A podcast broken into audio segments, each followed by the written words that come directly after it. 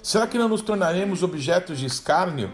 Será que não seremos vistos como invejosos ou pessoas que não entendem esse tipo de vida ou de situação tão almejada por todos? Será que não há pessoas que fazem de suas esposas, filhos, maridos, clubes de futebol, casas, carros, trabalho, profissão, algum esporte ou hobby a sua riqueza? Como lidar com isso? Jesus não foi atrás do jovem rico. Ele não insistiu para que ele ficasse na parábola do dono da casa, declara que os convidados que rejeitaram o convite jamais terão acesso de novo à mesa. Certamente isso gera temor em nós. Certamente isso não diz nada para alguém sufocado e infrutífero. Só nos resta orar, chorar e clamar: Misericórdia, Deus. Creio que brigar não adianta mais. Creio que falar mais não está produzindo mais efeito. Creio que chegou a hora de chorar. Vamos chorar por essas vidas. A sua raiva, pena ou desprezo por elas pode ser convertido em amor. Ore por você, semeador. Que Deus faça da gente pessoas indignadas contra o Deus das riquezas que promove fascínio em tantas vidas. Nossas lágrimas podem se transformar no combustível para Deus queimar tais espinhos. Deus, por favor, queime esses espinhos. Deus te abençoe.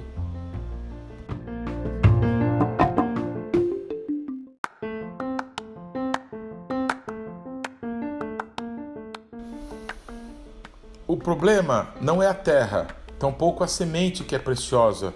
O problema é o semeador. Foi por causa do pecado que a terra passou a produzir espinhos, plantas que ferem, que não produzem frutos, que são típicas de desertos onde não chove, como se pudessem resistir à falta de chuvas, também sinal da ausência do favor de Deus e da sua bênção. Quem pecou foi o homem. O homem da terra vai comer o seu sustento e por isso ele terá de lidar com os espinhos se ele quiser ter alimento. Na parábola do semeador, Jesus explica que as sementes semeadas entre os espinhos são as pessoas que recebem a palavra de Deus em seus corações, mas o amor pelas coisas do mundo, a fascinação pelas riquezas acabam as afastando de Deus. Uma das curiosidades desta parábola do semeador é que Jesus nos adverte de que ela é como uma chave para todas as outras parábolas. Jesus disse: Se não entenderem esta parábola, como entenderão todas as outras parábolas? Pois numa das parábolas que Jesus conta sobre um homem que mandou preparar uma grande ceia, mas que ouviu muitas desculpas de seus convidados, ficou irado e ordenou que os coxos, cegos, pobres e aleijados para o banquete fossem convidados. Por fim, ele ordenou que as pessoas fossem obrigadas a vir para a festa, pois a casa não ficaria vazia no dia marcado. Porém, aqueles que rejeitaram o convite de modo nenhum experimentariam da mesa daquele Senhor. Que honra ser convidado por Cristo à sua mesa. Como alguém pode recusar? O que faz uma pessoa desviar os olhos disso? Por qual brilho? Por quais oportunidades? Um jovem rico um dia perguntou a Jesus o que deveria fazer para herdar a vida eterna. Aquele jovem expressa uma preocupação. Ele tinha medo de morrer e ir para o inferno. Ou sofria com a ideia de não saber o que pode acontecer com as pessoas quando pecam e não se arrependem. Jesus amou aquele moço e lhe fez um convite: Vende todas as tuas riquezas, dê aos pobres e depois venha e me siga. Jesus fez um convite a ele. Ele rejeitou o convite porque era um homem de muitas posses. O dinheiro, a posição social, as riquezas materiais eram a riqueza daquele homem miserável. Ele desculpou-se com Jesus por não segui-lo. Claro que Jesus entendeu isso. Deus sempre entende quando alguém, convidado para a mesa, possui coisas mais importantes para viver ou para fazer. Mas o Filho de Deus deu a vida para comprar esses lugares à mesa e desprezo não pode ser tolerado. Jesus adverte que quem vive essa situação fica infrutífero e a maldição da terra é justamente produzir espinhos e abrolhos. Parece que quem se deixa contaminar com as coisas desta vida, deixando a vida eterna, a nossa proposta por Deus através de Jesus, é contaminado por essa maldição, tornando-se infrutífero. Seria esse um bom termômetro? Alguém que parou de produzir, só lhe restam espinhos? Talvez por isso sejam tão críticos, talvez por isso saibam tudo, entendam de tudo, mas não conseguem fazer nada. Pois achando que podem dominar as paixões dessa vida e o amor às riquezas, podem dominar esses sentimentos e ainda servirem ao Senhor. Mas a Bíblia é clara em demonstrar: ninguém pode servir a dois senhores, pois invariavelmente vai agradar a um e a desagradar o outro. O que fazer? As pedras podem ser retiradas.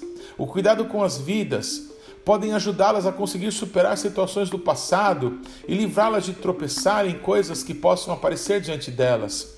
Se buscarmos ser mais claros e dependendo absolutamente do Espírito Santo, confiamos que a mensagem do Evangelho chegará a corações. O diabo deixará de roubar sementes lançadas, mas o que fazer com o amor pelas coisas do mundo, o fascínio decorrente das riquezas? Advertir? Será que as pessoas presas nisso ouvirão? Confrontar?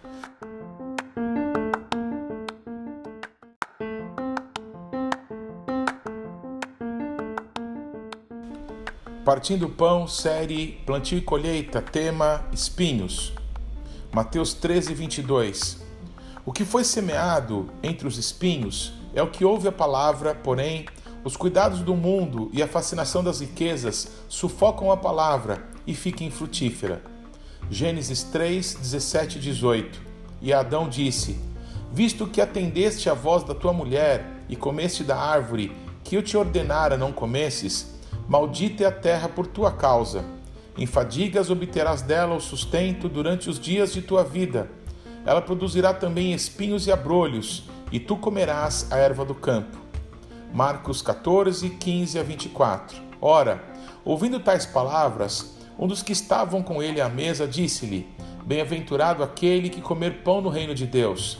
Ele, porém, respondeu: Certo homem deu uma grande ceia e convidou muitos. A hora da ceia, enviou seu servo para avisar aos convidados: Vinde, porque tudo já está preparado.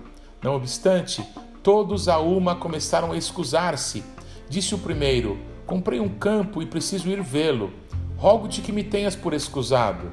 Outro disse: Comprei cinco juntas de bois e vou experimentá-las. Rogo-te que me tenhas por excusado. E outro disse: Casei-me e por isso não posso ir. Voltando o servo, tudo contou ao seu senhor. Então, irado, o dono da casa disse ao seu servo: Sai depressa, para que as ruas e becos da cidade e traze para aqui os pobres, os aleijados, os cegos e os coxos. Depois disse o servo: Senhor, feito está como mandaste, e ainda há lugar. Respondeu-lhe o Senhor: Sai pelos caminhos e atalhos, e obriga a todos a entrar, para que fique cheia a minha casa, porque vos declaro que nenhum daqueles homens que foram convidados provará minha ceia.